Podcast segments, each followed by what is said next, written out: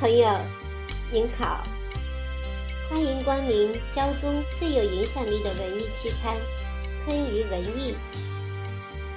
做有价值的文学，写有价值的文字，办有价值的刊物，是我们的目标与追求。我是小明，今天我们为您分享的文章片名叫做《二月二吃炒豆》。作者李富春。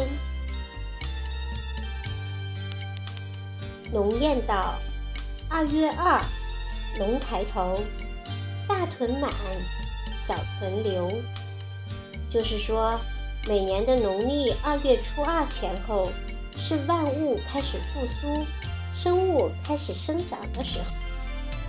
龙是中华民族的吉祥物。传说是万物之首，也就在二月二这一天早晨日出前夕，那是神龙复苏之时，抬头之刻。要人们万万不可以在日出以前出门上路，压了龙头那可是犯大，这一年那可不能保证一帆风顺了。可是。本人的工作性质决定了我必须在日出以前上路，因为学校里还有百十个孩子等着我给他们辅导英语早自习呢。年轻时，父母再三叮嘱我，二月二前一天晚上就不要回家来了，免得第二天早晨又得骑车压龙头。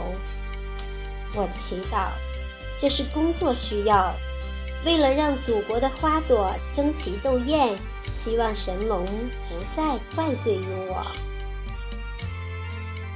大屯满，小屯留，那是农家人对丰收年的渴望及期盼。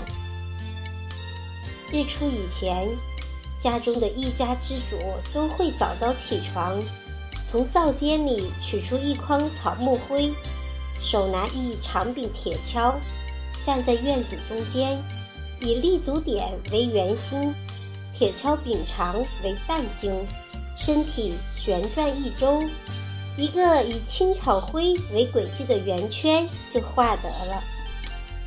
已过不惑之年的我，每年的这天凌晨都要担当起这项艰巨的工作，通常要打这样的灰屯至少三个。一直从院子里到大门外的大街上，院子里的屯里要分别放上一把小麦、一把玉米、一把杂粮。早些年的时候，还记得爷爷把一小把粮食放到屯的中间以后，再用一块砖头或者瓦片遮盖住。并且日出以前嘱咐家人不要把鸡鸭放出来，当然是粮食紧缺的原因了。后来随着日子的好转，灰屯里那些粮食造成了每年二月二家禽们的第一顿美餐。今天倒好，吃喝无忧，人们讲究卫生生活，也就不再喂鸡养鹅了。灰屯里的粮食都喂鸟雀了。从古到今，谁都不会忘记在内屋打个小小的钱屯，当然里面要放些钱币，预示着今年财源不断，家存万贯。放多放少倒无所谓，放里屋外人不会随便进来，反正到半晌时分。主人家都会收起来的。二月二，吃炒豆，也不知道从什么时候开始兴起的这事儿。说是炒豆是炒蝎子爪，孩子们吃了炒豆，一年四季不会遭蝎子蛰着，就是保平安的期盼。小时候，奶奶都是前几天进行精选。把梅粒等其他的挑选出来，只留饱满的豆粒。等二月二的前一天晚上，用盐水浸泡，那要等到二月二凌晨才在大铁锅里炒呢。等我早晨醒来，就见奶奶在油灯下围着锅台炒豆呢。后来生活好了，母亲会在二月二前一天炒出来，提前让我们兄妹吃上蝎子爪，既解馋，又辟邪保平安。当老师会吃到百家豆，那就是在二月二早晨，我的学生来上学时都会从家里带来的炒豆，都会给老师送一把到讲桌。同学们的心意，老师不好拒绝，只好收回到办公室与老师们共享。有的香甜，有的酥脆。那真是千家百味。现在就不同了，许多家庭都不再炒豆，主要是嫌麻烦，因为提前半月二十天，集市上就有卖现成的炒豆。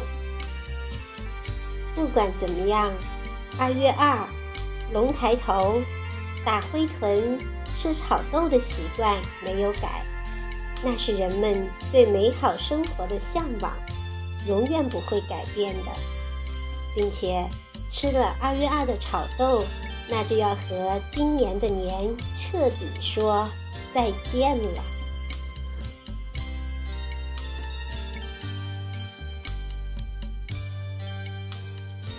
读完李富春朋友的这篇文章，小林想起了一句：“二月二吃豆豆。”人不害病，必丰收。还有一句：“二月二剃龙头，一年都有精神头。”今天恰逢二月二，您吃豆豆剃龙头了吗？不管你有没有吃豆和剃头，小明都要在这里祝所有的朋友们鸿运当头，福星高照，在这一年里。顺风顺水，收获多多。好，朋友们，今天的分享就到这里，感谢您的聆听，期待着和您再相会，拜拜。